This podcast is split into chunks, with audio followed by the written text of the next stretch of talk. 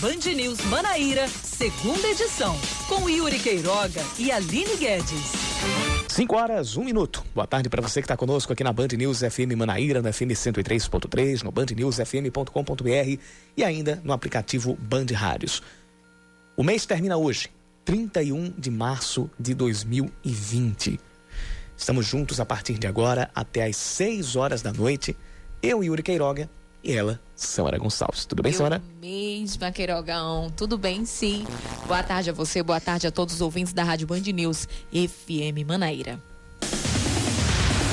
A Paraíba registra a primeira morte pelo coronavírus, pelo novo coronavírus. Trata-se de um homem de 36 anos, na cidade de Patos.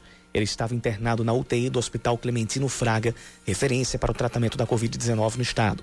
A vítima tinha sido diagnosticada com a doença ontem, conforme um boletim da Secretaria de Saúde do Estado. Até o momento, 90 pessoas estão internadas com suspeita do coronavírus, sendo 25 delas em UTIs. 17 casos do coronavírus já foram confirmados aqui na Paraíba.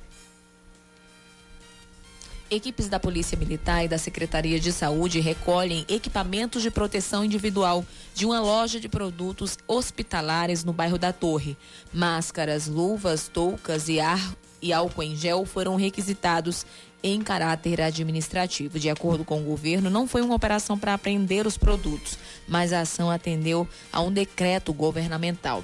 A medida permite que sejam requisitados insumos materiais, leitos e profissionais em caráter administrativo por tempo indeterminado para que sejam utilizados na linha de frente do combate ao coronavírus no Estado. Segundo o secretário executivo de Gestão de Redes das Unidades de Saúde do Estado, Daniel Beltrame, as empresas que fornecem produtos e insumos tinham sido avisadas do decreto, mas não responderam imediatamente. A Prefeitura de Campina Grande estende até o próximo dia 27 de abril a suspensão das aulas nas redes pública e privada do município.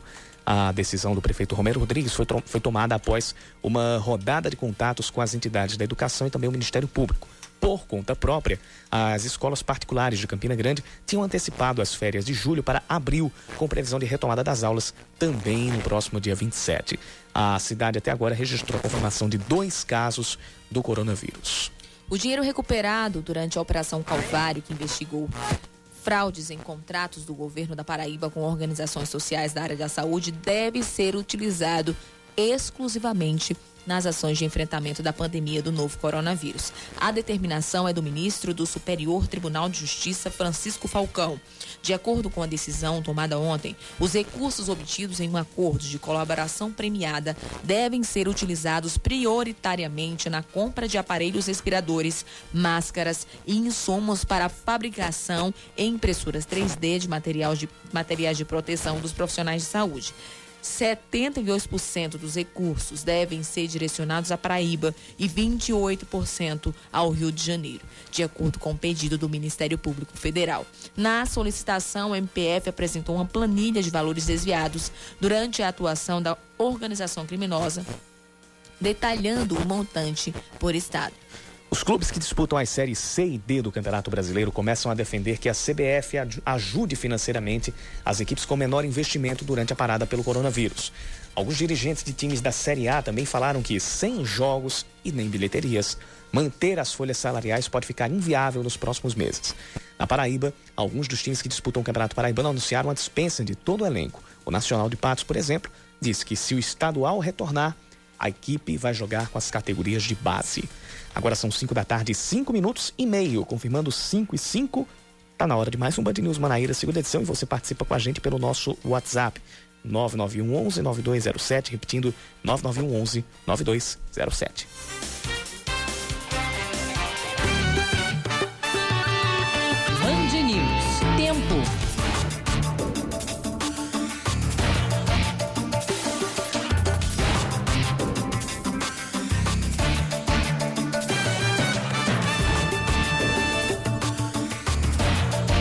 Depois de um dia que variou entre nublado, que começou chovendo, e quente, o sol hoje resolveu aparecer. A gente está com um final de tarde com muitas nuvens aqui pelo céu da capital paraibana. E há previsão de mais pancadas de chuva nas próximas horas, assim como aconteceu durante todo o dia. E está começando a ter costume de trovejar aqui na cidade. Agora de madrugada. Você escutou? Eu não, porque eu tava dormindo feito uma pedra, mas. É, porque eu não escutei. Mas isso. colegas escutaram e se espantaram. Por volta de duas e meia da manhã. É, é, é, raro a gente ver raios e trovões aqui por João Pessoa, mas tá deixando de ser tão raro assim. A gente tá vendo a frequência aumentar um pouquinho aqui pela, tá por essa região. A ficar mais frio, né? Queiroga. É, é, é, e agora está começando também a amenizar o tempo, não é? Uhum. é? Não que uma coisa tenha relação com a outra, mas a gente também está tendo. É, a gente está tá ficando com o tempo um pouco mais ameno, pelo menos à noite. Hoje, por exemplo, deve fazer 23 graus à noite aqui por João Pessoa. A máxima hoje foi de 31 graus. Lá em Campina Grande, a gente também tem previsão de tempo instável para as próximas horas. Deve cair alguma pancada de chuva a aliás, alguma não, algumas pancadas de chuva devem cair a qualquer momento lá pela cidade de Campina Grande. E hoje não fez calor por lá. A máxima foi de 27 graus. Nesse momento está fazendo 26 e a mínima deve ficar pelos 22 graus. A menos está em Campina Grande. Na verdade, 26 não, 25 graus a temperatura por lá.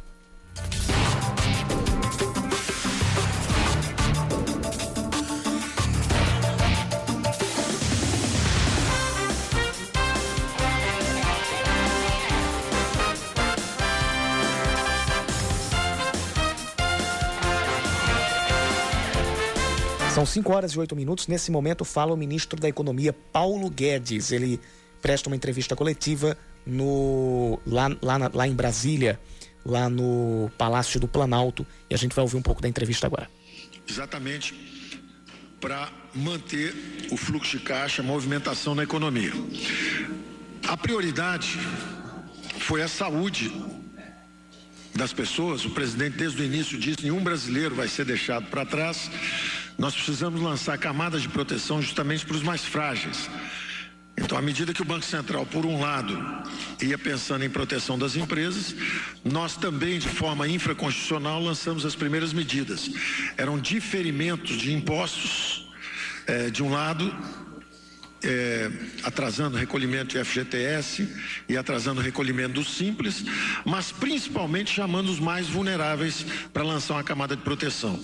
Então, nossa primeira medida é, é, do ponto de vista social foi a antecipação de recursos é, benefícios, na verdade, de aposentados e pensionistas na ordem de 60 bilhões, puxando os recursos, também incluindo o Bolsa Família, colocamos, na verdade são 50 bilhões, 50 bilhões de reais. Nós antecipamos o 13 terceiro de aposentados e pensionistas e incluímos 1 milhão e 200 mil famílias no Bolsa Família. Então fomos inicialmente, ainda de forma infraconstitucional, é, antecipando benefícios e aumentando a abrangência da rede social e colocando da rede de proteção social. Então colocamos dentro dos orçamentos 1 milhão e 200 mil famílias no Bolsa Família. O ministro Paulo Guedes fala sobre a manutenção e também ampliação de alguns benefícios durante a pandemia do coronavírus e um deles é o Bolsa Família. A gente vai continuar acompanhando essa entrevista coletiva e trazendo os principais momentos, os principais desdobramentos durante o nosso Band News Manaíra, segunda edição.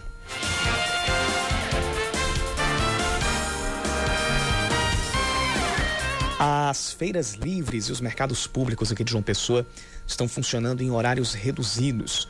Isso é mais um reflexo do combate e da prevenção ao coronavírus, de acordo com o secretário de Desenvolvimento Humano aliás, desenvolvimento urbano da capital Zena de Bezerra, os horários são temporários, mas devem valer até que as restrições de aglomeração também permaneçam. Para que se tenha uma ideia, o SECAF, o Centro de Comercialização de Agricultura Familiar, lá no José Américo, que reúne cerca de 130 produtores todas as quintas e sábados, está fechado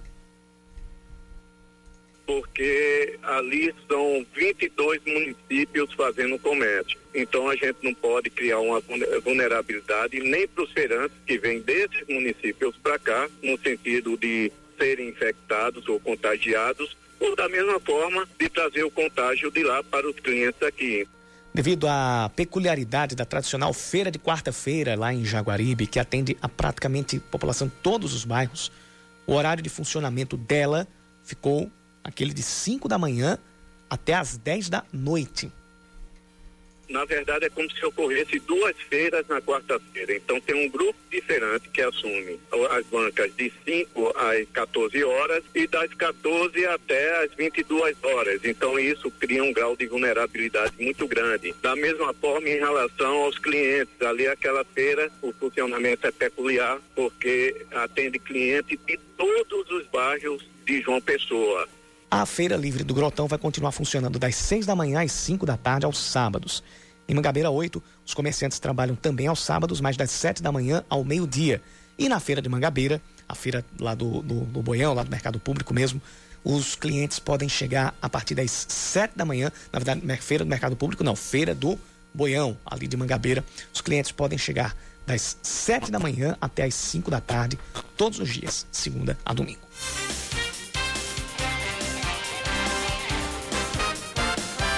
Mais medidas preventivas no enfrentamento ao coronavírus são adotadas. Desta vez, as mudanças ocorrem em enterros e velórios. Leandro Oliveira. O coronavírus alterou a rotina de tudo e de todos. Até quem precisa dar as últimas homenagens a parentes e amigos que morreram sofre as consequências da pandemia. A partir de agora, os velórios de vítimas da Covid-19 em João Pessoa estão proibidos. De acordo com o secretário de Desenvolvimento Urbano da capital, Zene de Bezerra, a suspensão em cemitérios públicos é baseada em experiências internacionais e nas recomendações do Ministério da Saúde e da Agência Agência Nacional de Vigilância Sanitária, devido ao risco de transmissão. Os cemitérios vão funcionar de 9 às 16 horas e está proibido os velórios nos nossos cemitérios, independentemente é, do óbito ter atestado Covid. É uma atitude restritiva forte, mas a, o maior ato de amor ao próximo hoje é o isolamento social e a gente solicita, quem puder, fique em casa e só saia em extrema necessidade. Nos casos sem evidência de morte pela doença, só vão ser permitidos velórios de no máximo quatro horas de duração. Já em espaços privados, as cerimônias e enterros serão feitos com até 10 pessoas, respeitando a distância mínima de pelo menos dois metros. Em relação aos equipamentos privados, os velórios serão permitidos, entretanto, apenas quatro horas para velar o corpo e também garantindo aquelas medidas de proteção, álcool gel, o ambiente ventilado, evitar questão de alimentos, água, os copos descartáveis. O decreto da Prefeitura com as novas medidas foi publicado nesta terça-feira e recomenda que seja evitada em funerais a presença de pessoas com idade igual ou superior a 60 anos, além de gestantes, lactantes e pacientes com doenças crônicas ou respiratórias.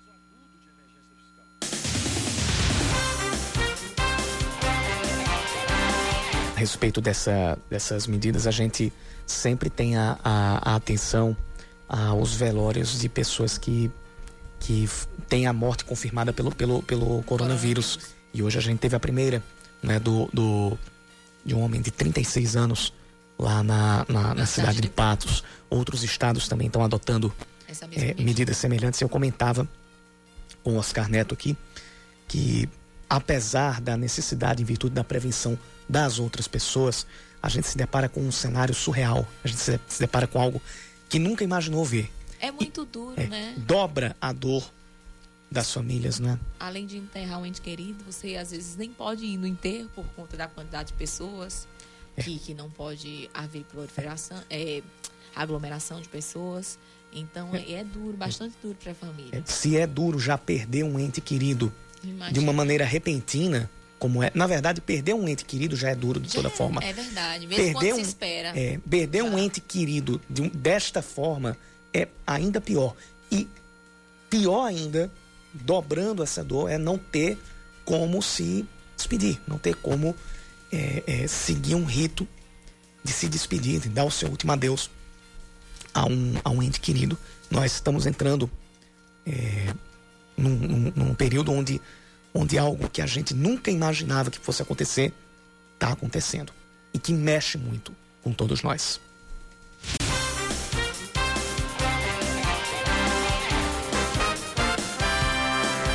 Quem tem alguma conta do Detran para pagar, exemplo do IPVA, deve ir até o Pague Fácil mais próximo de casa, mesmo que o prazo esteja vencido. A informação é do chefe, de, do chefe da divisão de registro de veículos do Detran na Paraíba, Nilo Andrade, que conversou com a reportagem da Band News FM Manaíra entra no site, aí tem lá veículos, tem lá taxa do Detran e o IPVA. Ele clica no IPVA, vai preencher com dados que ele tem do veículo e vai estar tá lá as opções, ficha de compensação ou a guia bancária. Inclusive o IPVA tem dois estados, pode ser a guia que paga no Pague Fácil ou no Banco do Brasil, ou a guia que é com a ficha de compensação que pode pagar em qualquer banco.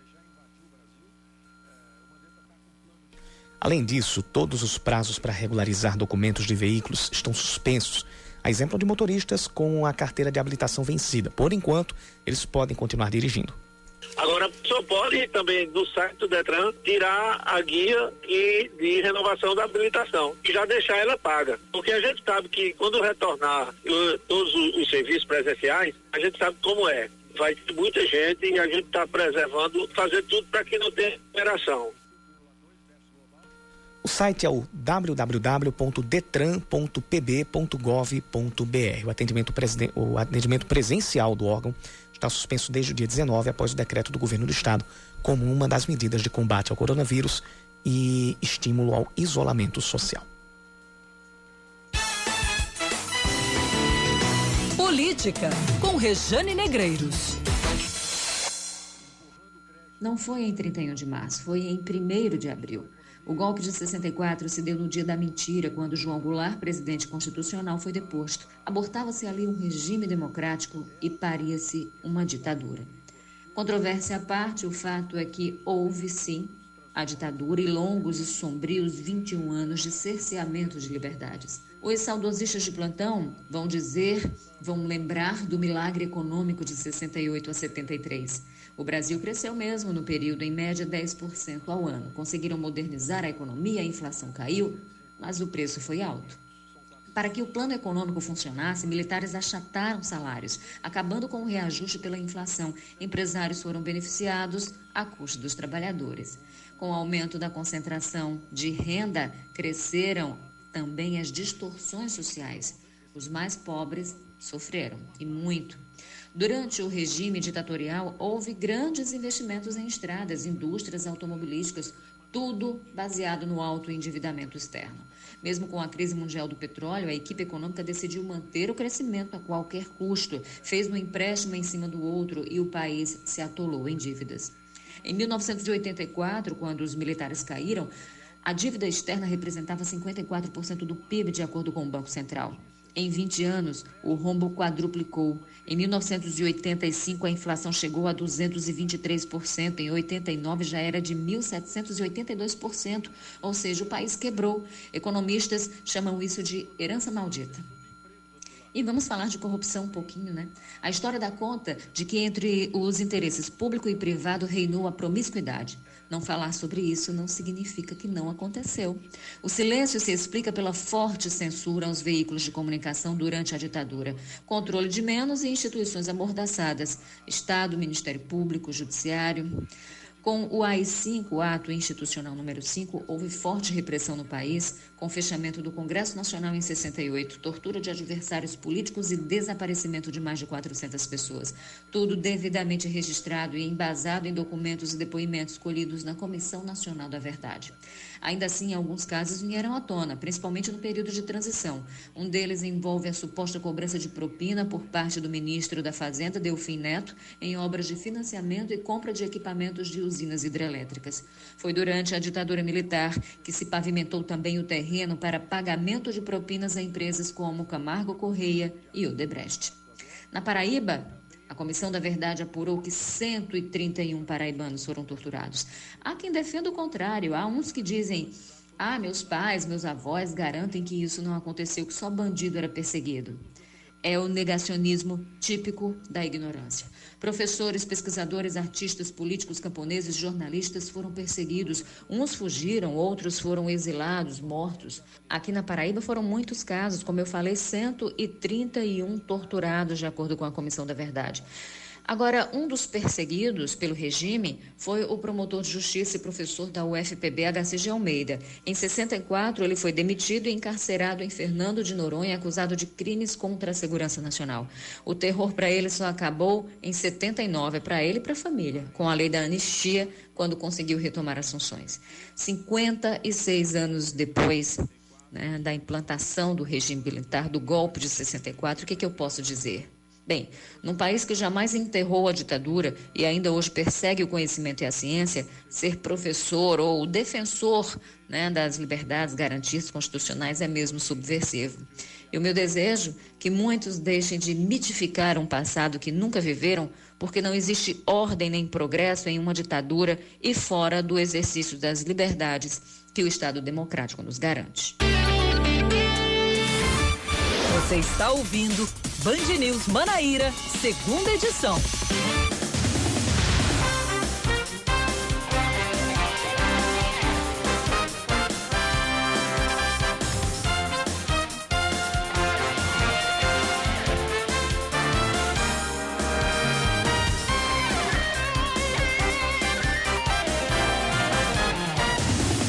5 horas 25 minutos, sobe para 201 número de mortes por coronavírus no Brasil. Entre ontem e hoje, foram 42 novas vítimas, segundo o Ministério da Saúde. Em relação aos casos confirmados, são 5.717 pacientes contaminados com a Covid-19.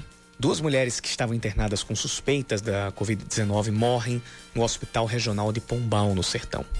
Com isso, sobe para 14 o número de mortes sob investigação por possível infecção pelo coronavírus. O resultado de pelo menos 12 exames pode ser divulgado ainda hoje, de acordo com a Secretaria de Saúde. Até o momento, uma morte foi oficialmente atribuída à Covid-19 aqui na Paraíba. 17 casos foram confirmados e 367 descartados. O Sinduscon, Sindicato da Construção Civil de João Pessoa, anunciou que trabalhadores da área retomam o trabalho amanhã. As atividades estavam suspensas desde o dia 20. Em nota, o Sinduscom garantiu que todas as medidas preventivas exigidas pelas autoridades de saúde pública vão ser adotadas, como a higienização do ambiente de trabalho e proteção dos, dos colaboradores. A Procuradoria-Geral do Estado informou que o de decreto estadual de calamidade não tratou da regulação da atividade de construção civil. O prefeito de Cabaceiras, Tiago Castro, comunica hoje o cancelamento da festa do Bole Rei, que estava prevista para acontecer de 4 a 7 de junho. De acordo com o gestor, a decisão foi tomada depois de uma conversa com os secretários, vereadores e representantes dos segmentos do turismo, artesanato e cultura. Tiago explicou que as empresas que estavam dispostas a apoiar o evento desistiram. O apoio do governo do estado com estrutura e segurança também foi vetado pelo decreto, por um decreto do governador e também, segundo o gestor, o risco de contaminação pelo coronavírus foi, junto com esses outros dois, é, fator primordial para o cancelamento da festa. Nos outros assuntos do dia, a Câmara Municipal vai passar por pelo menos duas mudanças na composição dos parlamentares. O vereador Tanilson Soares, do PSB, pediu licença e deve se ausentar por 120 dias para tratar de assuntos particulares, abrindo espaço para o suplente Renato Martins do Avante. A vereadora Helena Holanda, do PP, vai se afastar por licença médica e será substituída por Edson Cruz. Segundo ele, serão retomados os projetos para a criação de duas vias ligando o conjunto Cidade Verde a PB 008.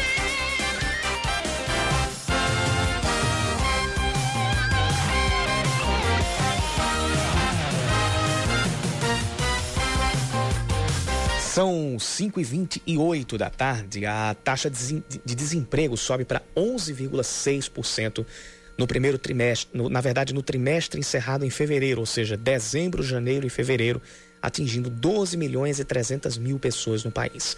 O aumento na comparação com o trimestre terminado em novembro, segundo o IBGE, interrompeu dois trimestres seguidos de quedas.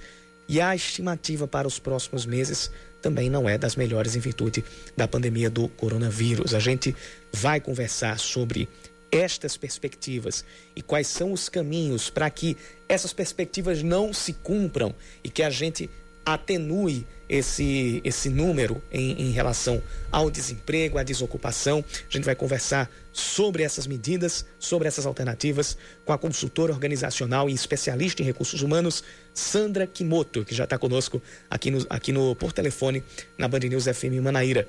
Sandra Kimoto, seja bem-vinda ao segunda edição. Boa tarde para você. Boa tarde a todos. Pois bem, é, capacitar-se de que maneira a gente pode atingir esse estágio mesmo de capacitação. Não somente pelo, são, são oferecidos cursos da capacitação, mas como é que a gente pode considerar que o trabalhador está mais capacitado ou aproveitou melhor o período em que ele não está trabalhando? Pois é, Yuri. Hoje eu, eu costumo dizer que a gente está com um desafio bastante grande porque inclusive o que não estão faltando são ofertas, né? Em todas as, as linhas aí e redes disponíveis. Isso é muito bom, porém os profissionais precisam realmente focar. Porque o que tem acontecido também bastante é todo mundo está se inscrevendo em tudo, mas efetivamente não está aprendendo nada. É, então, esse, esse, então esse é um é... ponto bastante importante, não é? Não adianta você, não adianta você se preencher de coisas, se preencher de cursos para fazer e não focar em um, né? E não ter o, o, o devido aprendizado em pelo menos um, não é? Exatamente. Então, nesse momento, o que a gente tem né, sugerido, é, primeiro, que é, com esse novo movimento, todos nós estamos é, tendo essa dificuldade e apreensões naturais em relação a, a, a, esse novo movimento. Porém, é muito importante que a gente também aproveite muito bem as oportunidades que estão sendo disponibilizadas. Então, se eu pudesse é, sugerir de alguma forma que eu entendo que pudesse ser mais produtiva, Primeiro, é que é preciso que as pessoas se acalmem, que apesar de todas as nossas preocupações, o mundo não vai acabar. E quando nós conseguirmos retomarmos a nossa rotina, as demandas que já eram grandes já serão maiores ainda, por conta da pressão é, econômica, do desemprego que pode aumentar. Então, para os profissionais, a minha sugestão nesse momento é que eles realmente dediquem-se a melhorar e aprimorar né, suas competências e adquirir novas. De que maneira? Principalmente em relação às soft skills que a gente diz hoje que estão se tornando cada vez mais relevantes. E o que seria isso, Yuri? As soft skills estão muito mais relacionadas ao nosso comportamento, as nossas habilidades justamente de lidar com é, cenários cada vez mais incertos. Isso requer que a gente tome decisões mais assertivas, que a gente possa é, ter um conhecimento cada vez mais amplo, mas também não adianta eu ter muito conteúdo técnico e não conseguir dividir isso com a minha equipe, com a minha organização, com os meus pares, com os meus subordinados. Então, é, essas são as soft skills que com certeza, né, é para além do, do Fórum Mundial Econômico que já apontava para isso, nesse momento eu diria que talvez sejam as realmente mais importantes. Sandra, muito se fala em se capacitar, em se preparar para esse mercado de trabalho, né, que está cada vez mais competitivo. Mas a gente de quarentena, muita, algumas pessoas não estão podendo trabalhar, né? É, hum é, estão de quarentena e como é que as pessoas podem aproveitar esse período de quarentena para se aperfeiçoar profissionalmente? É, isso, é, Samara, justamente é o que a gente diz que é, para todo mal existe um bem, né?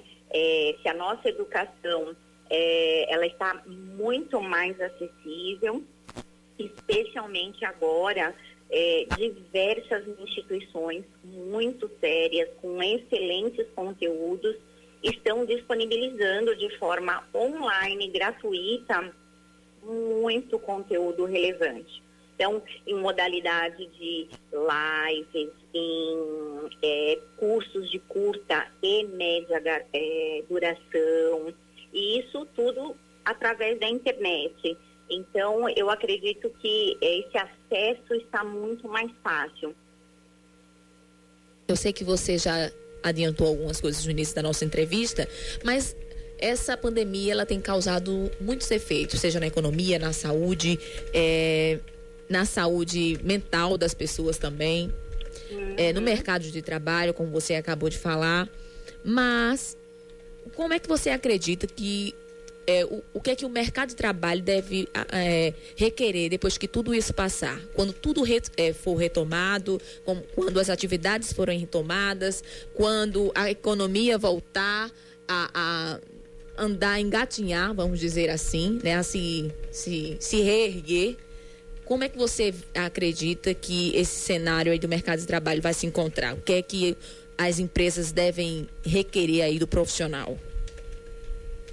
É, além né, de, de, dessas, dessas competências, vamos dizer assim, gerais, né, para cada função, ou atividade que, que os profissionais exerçam, o mercado, no geral, vai demandar de muita atitude, de muito comprometimento, de pessoas que realmente estejam é, preparadas para rapidamente é, tentar compreender a realidade das empresas e realmente se envolver, o que a gente chama de engajamento, né? É, vestir a camisa e ajudar nessa reconstrução. Porque realmente é, é a retomada deve ser mais lenta, mas a necessidade de agirmos com muita rapidez vai ser para qualquer segmento. Então, qualquer que seja o tamanho da empresa, qualquer que seja o segmento, o profissional estar aí com muito com muita energia positiva, com muita vontade de realizar. É, é como se a gente tivesse, né? Alguns estão brincando, hoje a gente está preso numa gaiola. E quando a gente sair, a gente no mercado de trabalho vai ter que apresentar isso de uma maneira muito mais proativa até para poder ajudar a que essa retomada aconteça o quanto antes. Hoje as empresas elas já, já requerem isso do, do funcionário, né? De dele fazer mil e uma, dele ser multiuso. Né? E quando a gente voltar, acredito que também com a redução de quadro que deve acontecer, dos cortes, devido às próprias empresas, uma forma emergencial de, de ser é, das empresas tomarem de para não quebrarem ou simplesmente para poder manter a folha de pagamento. Então, os profissionais, eles geralmente, eles, quando a gente retomar, quando as pessoas retomarem os seus trabalhos, vai retomar para um ambiente de trabalho com poucas pessoas, mas com muita demanda, não é isso?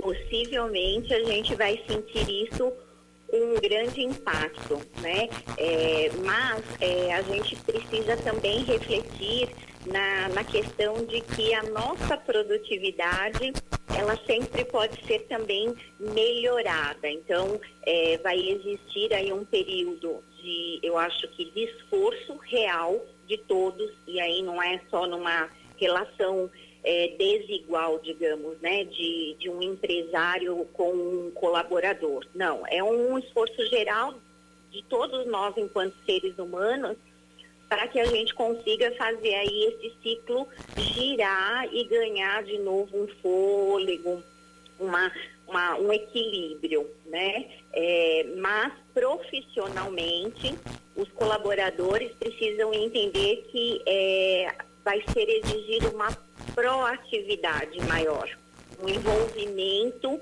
um interesse real de contribuir para fazer os negócios acontecerem nas empresas. Porque se realmente a gente não ajudar efetivamente, contribuindo com a nossa força de trabalho, principalmente com a nossa parte criativa, equilibrada, de uhum. atingir a melhor performance em equipe, nós não estaremos efetivamente contribuindo. Então, acho que nesse sentido, essa exigência ela vai realmente é, aumentar bastante. Pois bem, conversamos aqui no Band News Manaíra, segunda edição, com a consultora organizacional e especialista em recursos humanos, Sandra Kimoto. Sandra, muito obrigado por atender as nossas ligações, participar conosco durante o Band News Manaíra, segunda edição, mesmo à distância, durante esse período de isolamento social. Muito boa tarde para você. Obrigada, sucesso a todos. Nós vamos vencer. Vamos todos. Juntos. Se Deus quiser. Com muita fé e muito empenho, principalmente nessas medidas para as pessoas é que sim. podem ficar em casa. A gente vai passar por isso. E como ela mesma falou, como Sandra falou, vai ser necessário o empenho não só do empresário, mas também do empregador. Do empregador também. É um momento de todo mundo unir as nossas forças, claro que respeitando os direitos trabalhistas, né? Uhum. né? Mas é um momento de todo mundo se unir para se reerguer, porque é. esse coronavírus vem, mas a gente não sabe o que vai restar da gente. É. E é uma coisa que não atinge somente a saúde e não atinge somente a economia. As duas áreas são afetadas na mesma proporção, não podem ser dissociadas. Não. Quando se você se, se a gente vem insistindo nisso, se você adotar uma postura simplista, ou salvar a economia só, ou salvar a saúde só, você já está errado. Equilíbrio é tudo nesse, nessa hora. São 5h40, vamos rapidamente ouvir o ministro da Saúde, Luiz Henrique Mandetta, que está prestando entrevista coletiva lá em Brasília, lá no Palácio do Planalto, e fala sobre a entrega de equipamentos de proteção individual para quem trabalha na linha de frente na prevenção do coronavírus. Por exemplo, lá no Ministério da Saúde Indígena, mas nós temos a FUNAI, que nós temos que fazer todo um trabalho específico e aonde que nós temos maior necessidade de é, ser multissetoriais, num plano de manejo social. Aí é que entra o pessoal da economia, o recurso lá dos 60 reais está na mão do cidadão, ele está com esse apropriado o caminho.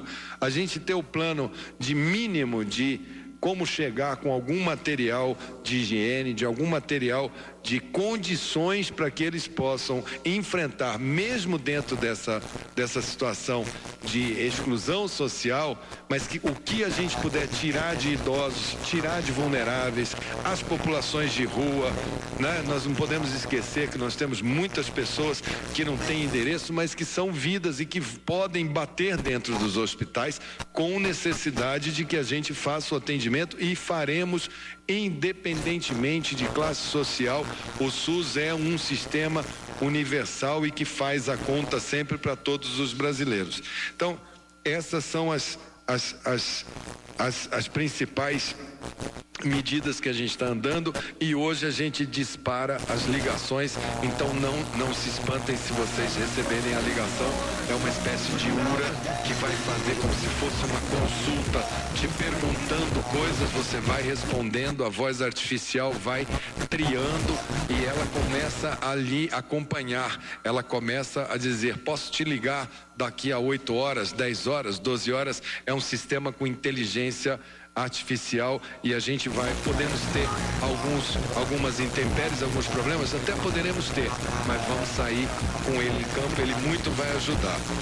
Os kits, o teste rápido, como a gente fala, voltamos a dizer, esse teste é feito somente após o sétimo dia da convalescença. Muita gente vai falar assim, ah, mas depois que eu já peguei a gripe, e eu tô com a gripe, eu vou ficar em casa sete dias para depois fazer o teste para saber se é ou não é? É, porque muita gente é induzido a achar que o teste rápido é um teste que você vai ali na esquina, põe uma gota e fala, tenho ou não tenho. Ele serve para marcar o anticorpo, ou que você já teve no passado, ou seja, se você já teve, então você tem imunidade, o que é muito bom. Lembrando que uma parcela enorme da população vai ganhar essa imunidade de grátis, não vai ter nem sintoma. mas infelizmente são eles os que mais transmitem, por isso a questão das crianças, a questão dos adolescentes, a questão de preservar os idosos, né?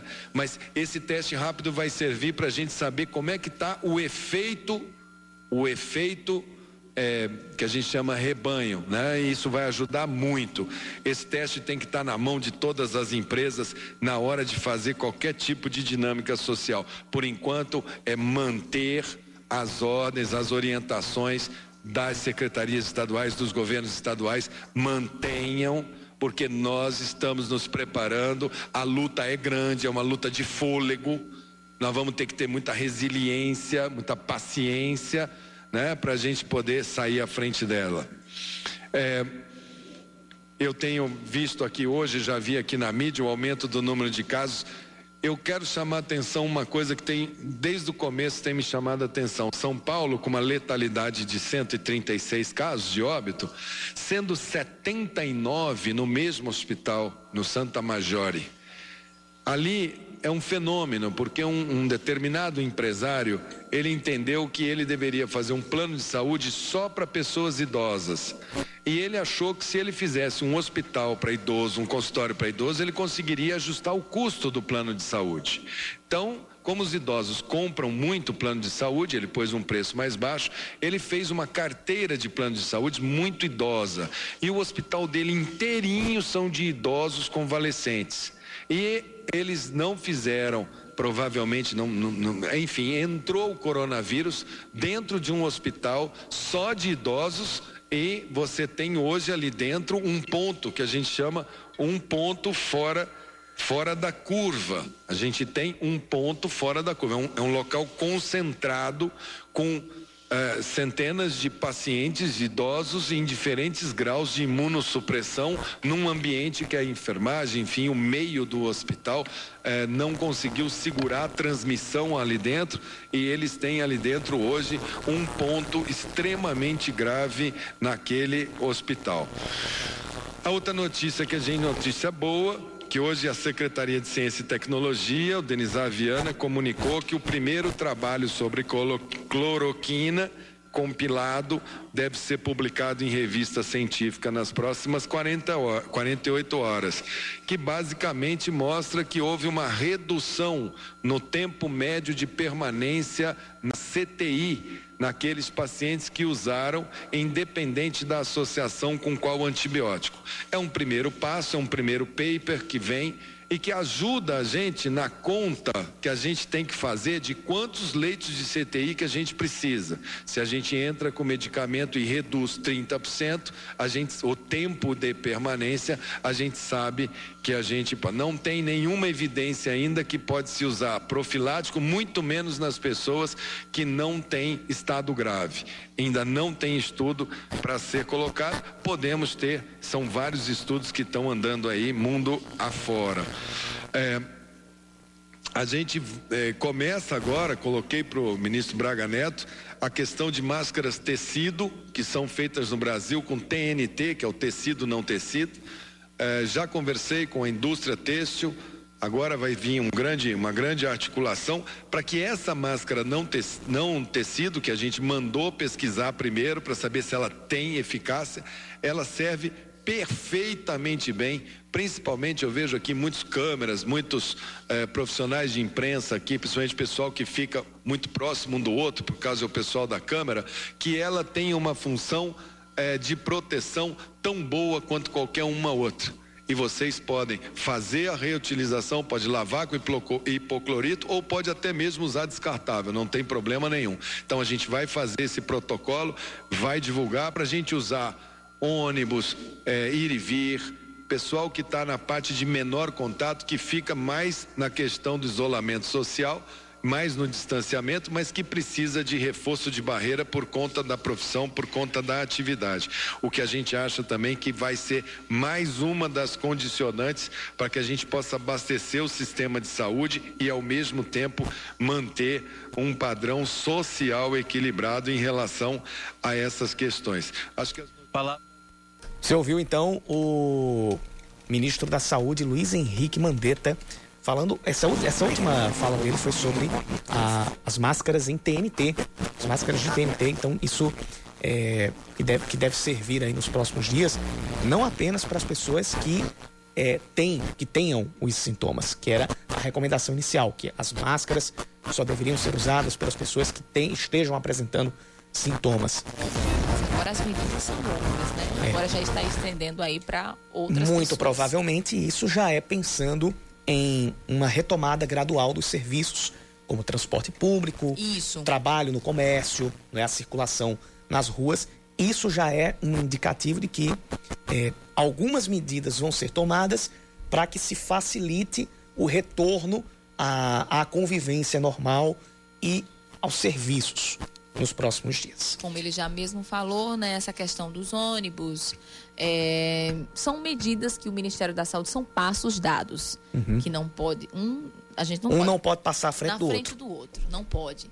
É por, até porque ele tem que saber da questão da estrutura que a saúde pública tem, que infelizmente se todo mundo estivesse na rua, talvez, talvez não, tenho certeza de que o SUS não teria capacidade para suportar tanta gente doente. O SUS já não tem capacidade para receber, não, o sistema de saúde como um todo, não falo uhum. só do uhum. SUS. Isso. O sistema Isso, de saúde, o sistema de saúde brasileiro já não tem, já está com dificuldade para receber. Já é deficitário. Desse jeito, com as medidas de isolamento social, imagine sem.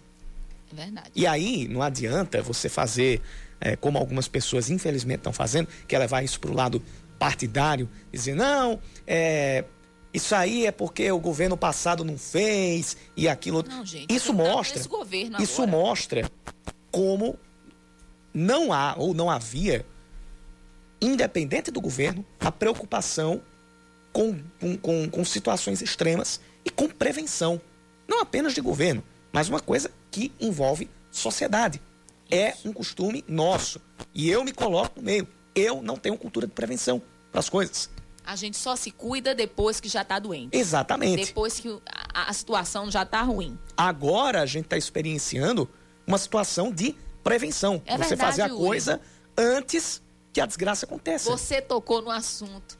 Magnífico.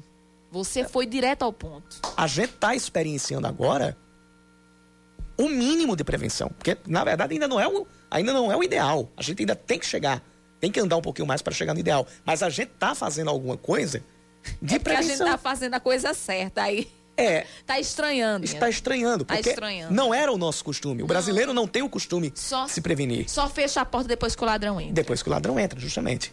São 5h51, a gente volta já. Você está ouvindo Band News Manaíra, segunda edição.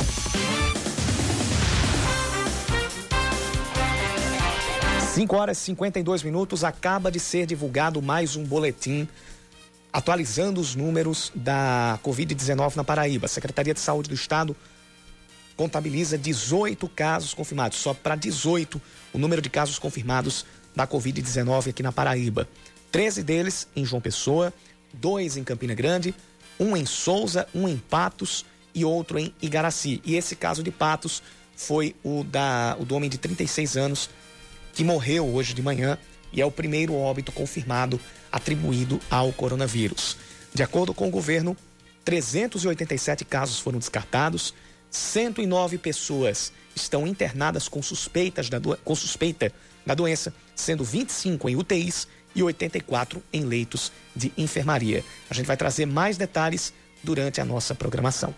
A Secretaria de Saúde do Estado diz que a maioria das pessoas que foram infectadas pelo novo coronavírus na Paraíba tem entre 30 e 49 anos de idade. Segundo o representante da Secretaria, Daniel Beltrame, o Brasil estaria rejuvenescendo o vírus e contrariando a máxima de que apenas idosos poderiam ser contaminados. Dos 18 casos confirmados da Covid-19, 12 foram em homens e os demais em mulheres. Isso, foram 12 homens, 5 em mulheres. Como agora a gente tem o 18 caso, a gente ainda não tem informação se foi De um quantos? homem ou uma mulher. Isso. Né? O primeiro perfil epidemiológico da Covid-19 foi divulgado hoje pelo governo do estado e também trata dos casos suspeitos. O governo federal decide adiar por 60 dias o reajuste anual de preços de medicamentos comercializados em território nacional. O acordo foi firmado com a indústria farmacêutica e anunciado há pouco pelo presidente Jair Bolsonaro. a Associação dos Laboratórios Farmacêuticos, Nacionais havia feito a solicitação ontem ao Ministério da Saúde. O Ministério Público recomenda que a Prefeitura de Campina Grande adote medidas de prevenção em abrigos para idosos e de acolhimento a moradores de rua. A pedido da promotora Ismane Rodrigues, o Poder Público precisa preparar um plano de contingência que evite a transmissão nas casas. Segundo o prefeito Romero Rodrigues, a Prefeitura não recebeu oficialmente as recomendações do MP. Porém, ele afirmou que já ampliou os cuidados das instituições que oferecem serviços de higiene, higiene e refeições às pessoas em situação de rua. Os trabalhos em centros de idosos também foram suspensos, conforme Romero. Informação que chega agora. O novo caso da Covid-19 é de uma mulher de 43 anos de idade que mora aqui em João Pessoa. Então, aquela informação que você estava falando, 12 homens e os demais de mulheres, então é isso mesmo. São seis mulheres e 12 homens infectadas, infectados pelo coronavírus aqui na Paraíba. O governo do estado iniciou hoje o cadastramento de artistas que estão impedidos de trabalhar devido à pandemia de coronavírus que necessitam de auxílio financeiro. De acordo com o edital publicado hoje no Diário Oficial, o projeto Meu Espaço pretende beneficiar mais de 70 artistas com auxílio de mil reais. Para participar, eles devem, em troca, gravar um vídeo que vai ser transmitido online pela Fundação Espaço Cultural da Paraíba, que é a FUNESC. O Exame Nacional do Ensino Médio de 2020 vai ser realizado nos dias 1 e 8 de novembro, de acordo com o Ministério da Educação. As inscrições devem acontecer entre os dias 11 e 22 de maio. Quem vai pedir a isenção da taxa de inscrição no exame precisa fazer isso a partir do dia 6 de abril. Quem optar pela versão digital do Enem vai fazer as provas nos dias 11 e 18 de outubro. Aproveita a quarentena para estudar, viu? Porque o ano letivo vai ficar todo bagunçado se não se organizar antes aí.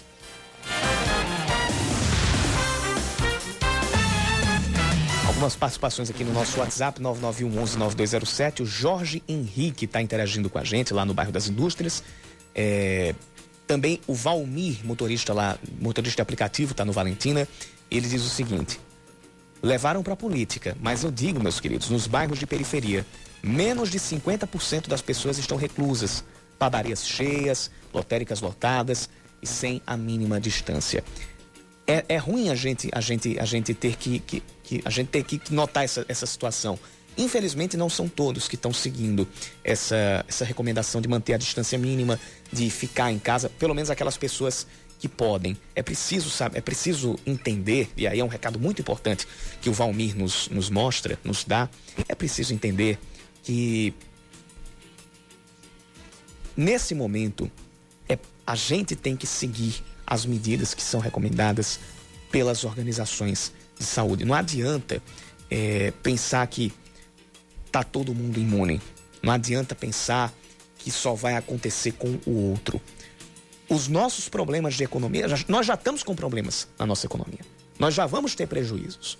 Muita gente vai ter muito prejuízo. E nesse, nessa hora que o Estado tem que entrar com medidas de socorro. O correto é todos seguirem as medidas de isolamento e o Estado fazer a sua parte socorrendo as pessoas que mais precisam. O ideal é isso. A gente só vai superar de maneira mais rápida essa pandemia se seguir esse, esse caminho. Mas, infelizmente, o Estado ainda, no, no caso que eu falo, a União, os governos como todo, ainda estão um pouco é, lentos para adotar essas medidas de socorro econômico.